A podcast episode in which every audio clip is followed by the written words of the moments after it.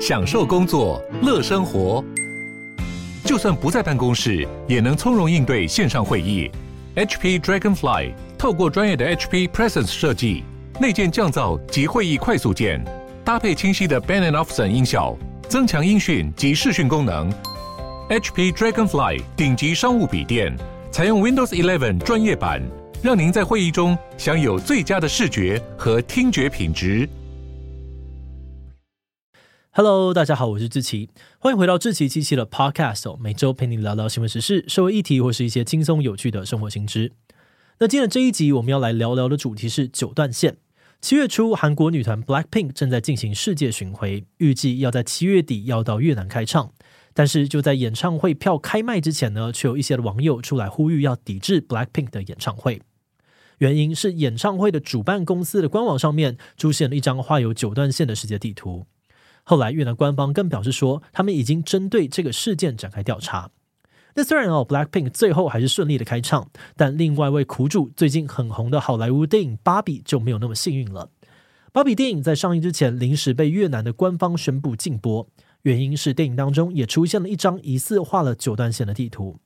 诶，这个九段线到底是什么？为什么越南会对它这么敏感呢？今天就让我们一起来聊聊九段线吧。不过，在进入今天的节目之前，先让我们进一段工商服务时间。你拥有财务会计专长，而且也想要在工作上面不断的尝试新事物，挑战自我，跟公司一起成长茁壮吗？现在，我们简云设计正在招募具备财务专长的营运特助。这个职务除了会负责公司的财务跟账务工作之外，也有机会透过财务规划，协助公司发展更创新的策略，或者是最佳化营运流程，提高团队的运作效率。而且你还有机会接触更有挑战性的任务，参与营运策略的讨论研究，跟跨部门的伙伴一起合作，推动公司往下一个阶段成长迈进。如果你对于在新媒体产业工作有兴趣，在发挥财务能力之余，也想要拓展专业领域，成为新时代不可或缺的 T 型人才，那就赶快点击资讯栏的链接，到我们的官网看看更详尽的职缺说明吧。好的，那今天的工商服务时间就到这边，我们就开始进入节目的正题吧。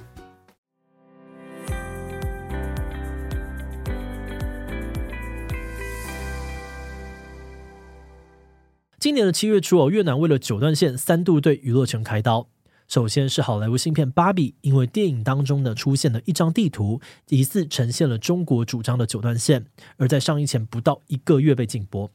那虽然片商华纳兄弟解释，电影当中的那张地图只是一张纯真童趣的蜡笔画，没有任何的影射意义，但越南官方还是坚持封杀这部电影。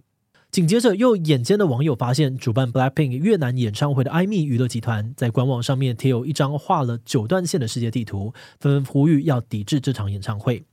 虽然后来哦，演唱会门票还是一下就卖光了，但越南的外交部表示，有关部门已经对这件事情展开调查，还强调任何使用与推广九段线的媒体产品都违反了越南的法律，是不可接受的。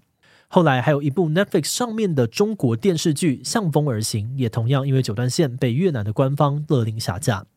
那其实，在过去哦，也发生过几次类似的案例，像是二零二二年有蜘蛛人汤姆·荷兰主演的好莱坞电影《秘境探险》，也因为出现了九段线地图被禁。甚至有这种状况呢，也不只是发生在越南，像是菲律宾等等的东南亚国家，也曾经发生过类似的事件。嗯，那这个九段线到底是什么？为什么东南亚国家会对它这么感冒呢？其实九段线指的是中国在南海地图上面画的一条 U 字形虚线。这条线最早可以追溯回一九四七年中华民国政府画的十一段线。后来中国政府删掉了其中两条虚线，变成了现在的九段线。而它的功用就是用来标示中国主张的领土范围。中国表示哦，这条线内的所有海域跟岛屿自古以来就是中国的。然后他们就擅自到这些海域啊，还有岛屿上面活动。但问题是，这个 U 字形的虚线框出的范围非常的广，涵盖了南海大约九成的海域，其中还包含了许多东南亚国家的领海。换句话说，如果中国的主张成立，那这些靠南海的东南亚国家几乎一出海就会进到中国的范围，所以这些国家对这个主张当然不买单。另外，这些国家也强调，他们的领海都是依照联合国海洋法公约来划定的。它规定哦，只要一个国家能够证明自己拥有一座天然形成而且可以住人的岛屿，那这个岛周边两百海里的海域就是这个国家的专属经济海域。反观中国的九段线主张，明显不符合这样子的规定，因此菲律宾就向荷兰海牙的国际仲裁法院提出仲裁，指控中国在南海的活动违反了国际法。而二零一六年出炉的仲裁结果也表示，九段线没有法律基础，中国在南海也不享有历史性权利。只不过这个仲裁案，中国打从一开始就拒绝参与或承认，后来也继续了坚持他们在南海的主权，并继续了在南海活动。嗯，但话说回来哦，中国为什么宁可得罪那么多的东南亚国家，也要抢夺南海主权呢？毕竟，这个位于东亚跟南亚之间的南海，上面分布着两百多个大小不一的岛屿跟岩礁，而且几乎都是荒凉的无人岛，岛上也没有什么天然资源，有些小岛甚至只有在海水退潮的时候才会出现。那究竟是为什么会有这么多的国家都想要抢这块鸟不生蛋的地方呢？首先，虽然南海的岛屿多半都很贫瘠，没有错，但是这片海本身却拥有很多的天然资源。这里的海域不仅是全世界最大的渔场之一，海底下还蕴藏着丰富的石油跟天然气。有专家就估计哦，南海的石油存量可能占了全世界的十分之一。另外，只是南海带来的航运利益，因为南海是东南亚和东亚对外贸易的交通要道，也是很多重要的国际航道会经过的海域。而这样子的交通价值呢，也让这片海具有很高的战略价值。谁能够掌握南海，几乎就等于掌控了东亚跟东南亚的命脉。而且在最近几年中美争霸的这个局势之下，南海更成了这两个大国抢夺影响力的前线。各个原因的加成之下，这片原本荒凉的南海诸岛成了兵家必争之地。各个国家都纷纷的抢着要登陆插旗，宣称这些小岛和附近的海域属于自己。在过去的十几年之间呢，中国靠着强大的军事力量，不断的宣示他们在南海的主权。例如，他们会派遣军舰啊，跟海警巡逻，驱赶其他国家的船跟专有平台作业，甚至直接撞成其他国家的渔船。再来，他们也会把渔民武装成民兵，让他们去有争议的海域捕鱼，骚扰他国的渔民；又或者是以研究深勘为名呢，派出科研船、潜水艇去入侵其他国家的海域。此外，中国还会在海上建造人工岛，宣称自己拥有这些岛周边的海域，并借此建立中国在南海的据点。那面对中国的这些行为，东南亚各国呢也会用类似的方式回击，像是越南啊、马来西亚、菲律宾还有台湾都曾经出动过海警、海军，或是自己填海造岛等等的方式哦，试图跟中国对抗。不过，因为双方的力量差距实在太大，这些反击基本上都没有太大的效果。而且还有一个矛盾的状况是，东南亚各国政府呢，常常都是一边就南海争议向中国抗议，但另外一边又继续的与中国交好互动。而这样子边抗议边妥协的矛盾态度背后，主要就是顾虑到经济利益。因为东南亚是中国的一带一路计划的大门，所以在计划发展多年下来，中国对他们的经济影响力也越来越大。不仅许多国家的最大出口国是中国，有些国家也很依赖中国的资金来进行各种基础建设，刺激国内的经济。比如说，菲律宾虽然曾经向海牙法院提出南海争议的仲裁，但是在二零一九年的一带一路高峰论坛上面，却表示哦，南海主权争议是可以暂时搁置的议题。但是这种高度仰赖中国的情况呢，也引起了东南亚各国民众反弹，尤其是在越南啊、菲律宾、马来西亚等等地方，反对政府亲中的声浪越来越强烈。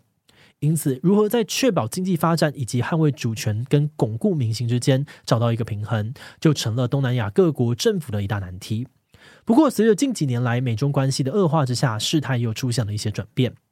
二零二零年，川普政府一改美国过去不持立场态度，首次公开否认中国在南海的主权，还多次到南海进行军事演习。而拜登上任之后，不止继续的派军舰到南海演习，也更极力的拉拢越南等等的东南亚国家来围堵中国势力。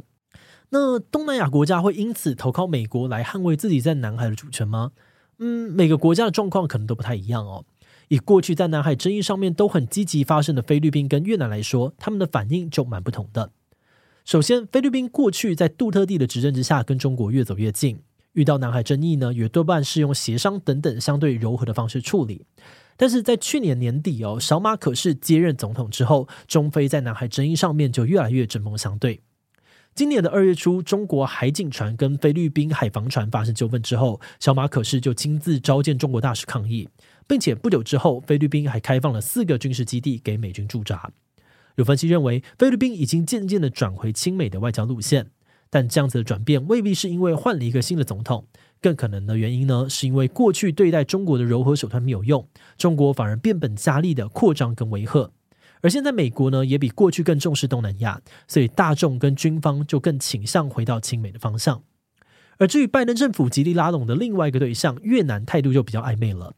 今年的五月开始，越南多次抗议中国科考船跑到他们的领海活动，结果到了六月底呢，越南跟美中之间的关系又同时出现进展。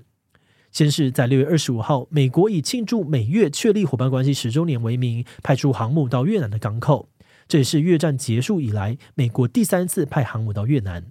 但短短的两天之后，越南的总理又飞到中国跟习近平会面，甚至罕见的讨论了开发中越跨国高铁的可能性。有专家认为，哦，这是因为越南在意识形态跟经济上面都跟中国更加的亲近，所以可能更倾向维持对冲的策略，同时跟美中保持友好，并趁机从两边都获得一些好处。那当然，除了这两个国家之外，哦，其他东南亚国家的态度也各有不同。但由于南海问题牵涉到非常多复杂的国际政治还有利益，未来还会出现什么样子的变化，目前专家们也还没有定论，可能还要再观察一阵子喽。节目的最后也想来聊聊我们制作自己的想法。我们在看这次事件的时候呢，觉得有一个比较少被讨论到的面向，那就是民众的想法。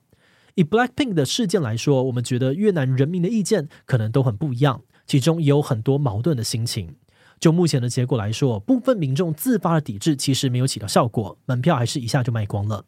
那我们觉得这个状况未必是代表越南人不在乎南海争议，毕竟过去几年之间，越南民众也曾经走上街头抗议中国在南海的活动。那这次或许呢，也有一些越南 Blackpink 的粉丝为此放弃见偶像机会，但可能也有很多人只是认为哦，抵制一场演唱会也没有意义，中国又不可能因此就退出南海，那还不如好好的去看自己喜欢的偶像。而这种矛盾又无力的感觉呢，其实我们作为台湾人多少还是有点共鸣的。那我们觉得这种政治跟娱乐绑在一起的状况真的很难戒。尤其现在演艺娱乐的跨国合作很多，如果有中国公司或者中国资金参与其中哦，那可能会在作品当中置入，或用其他的方式表达他们的政治观点。但这就会让很多人挣扎，担心自己去支持这些作品，是不是也等于在支持这些观点？但是就算抵制了，能够达到的效果可能也很有限。想想生活都这么辛苦了，还要因此放弃自己要看的表演或感兴趣的影视作品，好像又会显得有点得不偿失。好的，那我们今天关于九段线的介绍就先到这边。如果你喜欢我们的内容，欢迎按下追踪的订阅。如果是对于这一九段线的内容，对我们的 Podcast 节目或者我个人有任何的疑问跟回馈，也都非常的欢迎你在 Apple Podcast 上面留下五星留言哦。那今天的节目就到这边告一段落，我们就下集再见喽，拜拜。